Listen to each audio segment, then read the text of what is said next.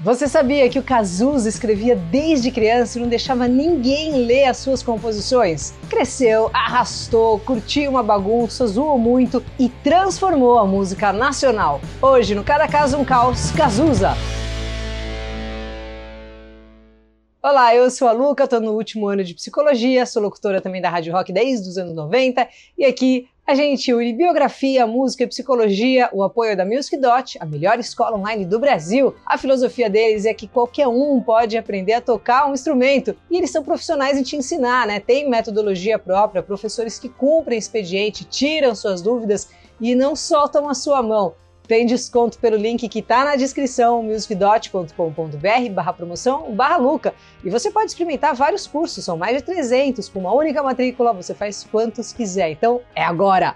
Agenor de Miranda Araújo Neto, o Cazuza, nasceu no dia 4 de abril de 1958 no Rio de Janeiro. Seus pais eram super respeitados e conhecidos pela galera da música. A mãe, a Lucinha Araújo, engravidou aos 22 anos do único filho. O pai, o João Araújo, foi apenas o fundador da Som Livre. Foi ele que lançou, né? Uma galerinha assim super desconhecida, tipo Xuxa, Rita Gilberto Gil, Lulu Santos, Djavan, e a capivara segue nesse level. O que ele nunca imaginaria é que o filho, também lançado por ele, ia virar muito mais conhecido que o próprio pai. Depois disso, a viúva Lucinha Araújo descobriu que o marido tinha deixado uma herança de 20 milhões de reais para um filho até então desconhecido, Carlos Augusto Figueira, um oficial das Forças Navais que procurou João em 2009 pedindo um exame de DNA. E aí, parabéns, você é o pai. Esse segredo vazou e não faz muito tempo, não. Bom, voltando para a infância, né? A mãe admite que era muito, assim, a louca, né? Obsessiva em relação à perfeição e batia no filho se não fizesse alguma coisa da maneira que ela considerava a correta. Ela mesma disse que queria fazer dele sua imagem e semelhança. A Lucinha, com o tempo, foi super se entendendo com o filho, mas teve uma época, assim, de controle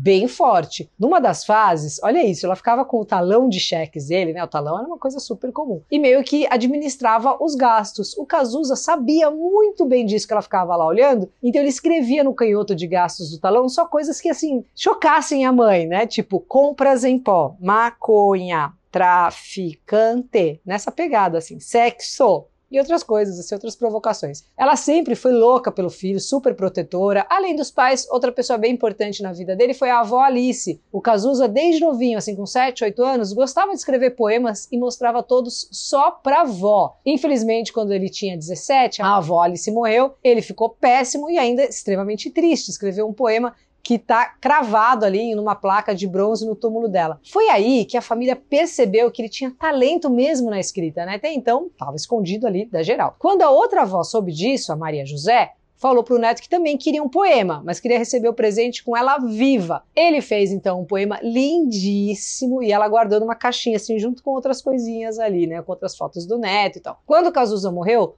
toda a família quis conhecer o poema, mas a avó com ciúmes insistiu que esse era só dela e não mostrou para ninguém até ela morrer. E foi longe, viu? Ela viveu até os 100 anos. A mãe, a Lucinha, ficou impressionada com o poema escrito pelo filho adolescente e teve a ideia de pedir para o Frejá musicar e quem gravou foi o Ney Mato Grosso, os amigos do filho ali escolhidos a dedo. O nome do som? Poema. Fez tanto sucesso que foi a música mais tocada no Brasil por muito tempo. Um adendo. Foi a avó Maria José que deu o mesmo nome do marido, Agenor, para o neto. Mas o Cazuza ele detestava o próprio nome. Até na chamada da escola, ele ignorava quando metiam lá o Agenor. O apelido Cazuza veio antes dele nascer, né? A família tinha muitas meninas e os pais achavam que havia um Cazuza. Na língua raiz do Nordeste, Cazuza quer dizer alguma coisa do tipo oh, moleque, alegre, sem vergonha, sabe? Nessa pegada. Ele só começou a achar um nome meio que legal depois de mais velho, quando soube que o compositor Cartola também se chamava Agenor. Ele cresceu num ambiente cheio de artistas, festinhas, baguncinhas e tudo mais. Curtia muito a vida no noturna e música. Agora, escola não era tão chegado, não. O pai disse que se ele passasse no vestibular, né, fez uma chantagemzinha ali, ia dar um carro para ele. Era um clássico isso, né, nos anos 80, 70. O Cazuza foi aprovado em comunicação aos 18 anos. Pronto, resolvido, promessa cumprida.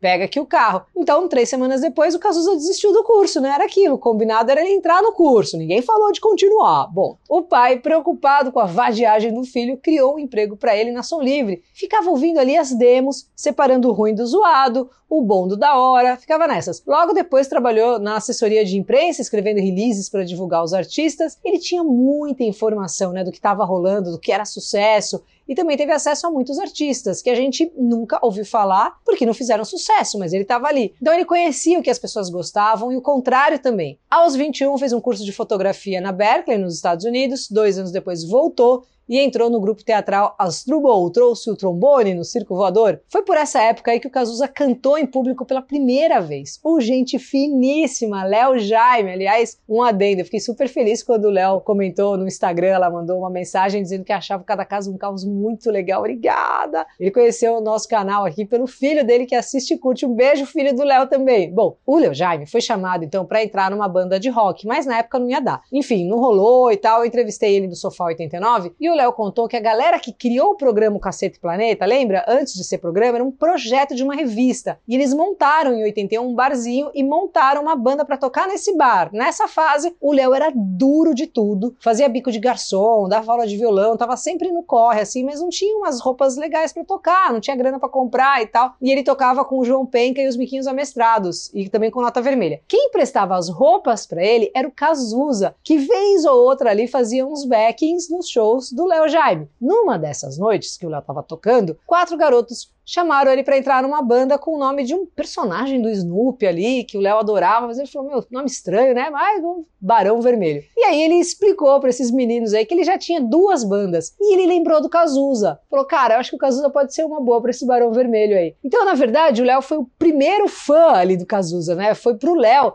que o Cazuza mostrou seu primeiro som, Down in Me. O Léo amou e disse que já tinha feito mais de 100 músicas e nenhuma era tão legal quanto aquela. O Cazuza, assim como nos poemas das avós, pediu para ele, ó, como diria minha avó, siri de boca. Ao invés de boca de siri, ela falava siri de boca, não mostra para ninguém. Disse até que se ele mostrasse a amizade, ó, já era. Não era para mostrar e nem falar para ninguém mesmo, né? Não queria que pensassem que ele é o filhinho de papai pegando carona na profissão dos pais. Mas pensa, se todo cara poderoso ou famoso que tivesse um filho que quisesse seguir o mesmo caminho e se fossem realmente talentosos, ia existir uma cacetada de filhos mais conhecidos de famosos do que na verdade existe, né? Bom, a real é que ele era mesmo fora da curva. O Léo indicou então o Cazuza para essa banda e aí você já sabe, né?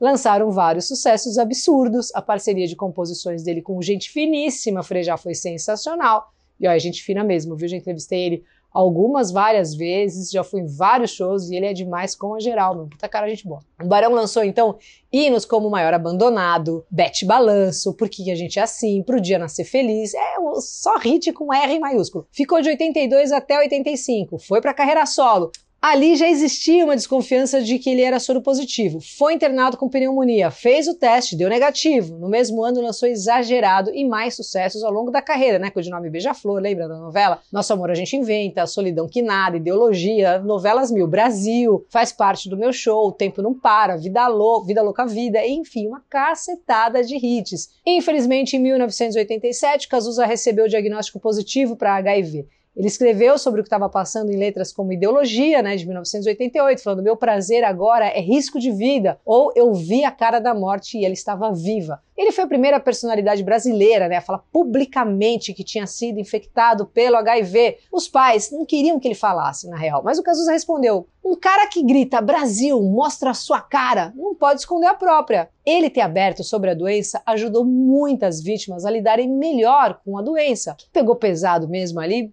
foi a Veja, né? Que na época ele publicou uma capa que ele estava pesando só 40 quilos e a manchete era Uma vítima de AIDS agoniza em praça pública.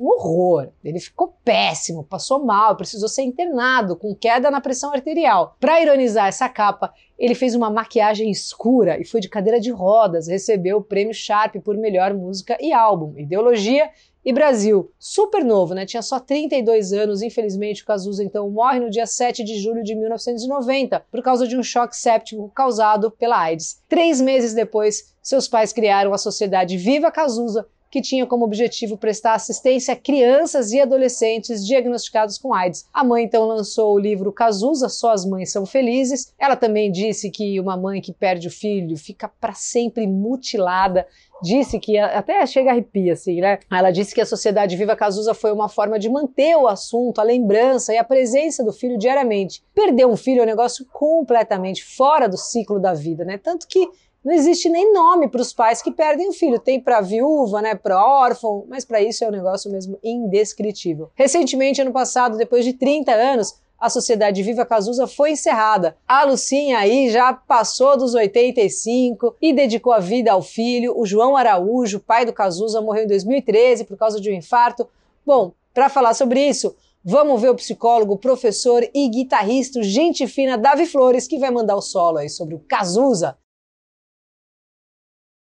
Fala, Luca. Faço um convite hoje para pensarmos um pouco nos segredos que correm ao longo da vida do Cazuza, a começar pelo pai, que esconde, guarda um segredo da família, um filho bastardo, filho fora do casamento, e a existência desse filho só se revela quando seu pai morre. Num outro momento, Cazuza mostrava para sua avó em segredo seus poemas, e sua avó, na mesma lógica, conserva em segredo um poema que ganhou até sua morte sem revelá-lo para ninguém. Até aqui já há algo interessante, um tipo de repetição. Há segredos que só podem ser revelados pós-mortem, depois da morte. Na vida profissional, Cazuza também reivindica segredos. Por exemplo, na história do Léo Jaime, que se revelasse sua música Down in a amizade entre eles acabaria. Vai se desenhando com mais detalhes essa repetição. Então há relações que ficam reféns de segredos que se impõem a elas. Se alguém contar o segredo, morre a relação, morre o amor, morre algo de precioso entre duas pessoas. Em algum outro momento, parece que o pedido do Cazuza para proteger sua música tem um motivo mais doloroso. Ele temia que o julgassem, que o considerassem um tipo de continuidade oportunista da vida, da carreira de sucesso de seu pai. A psicanálise é capaz de iluminar o tema do segredo pelos mais diversos ângulos. Eu escolho um que é de pensar a característica paradoxal do segredo no nosso desenvolvimento. Então, Freud, num texto chamado Sobre as Teorias Sexuais das Crianças de 1908, diz que no momento em que a explicação sobre algo é negada à criança, ela segue suas investigações em segredo, em sua intimidade. Então, por exemplo, se uma criança pequena pergunta para os pais de onde vêm os bebês e os pais respondem com censura, dizem deixa disso, menino, isso não é coisa para sua idade, não. A criança deixa de perguntar, deixa de manifestar sua curiosidade, mas segue pensando, imaginando e criando suas teorias. Conclusão: o segredo dos pais provoca o começo da construção dos segredos das crianças que, sob censura, pensam sozinhas. Isso é um paradoxo,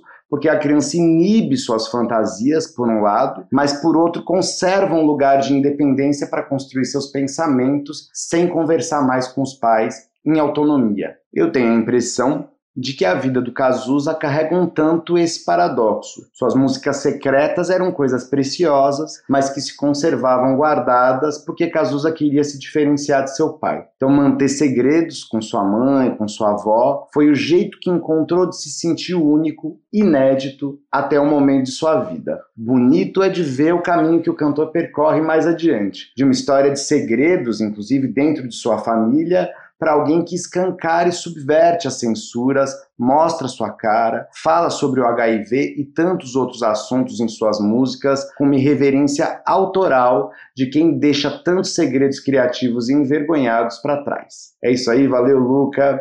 Um beijo, até a próxima. E aí, curtiu? Tomara que sim! Semana que vem estamos de volta toda quinta, tem vídeo novo. Valeu demais por assistir até aqui e me segue no Insta, Luca89FM. Valeu!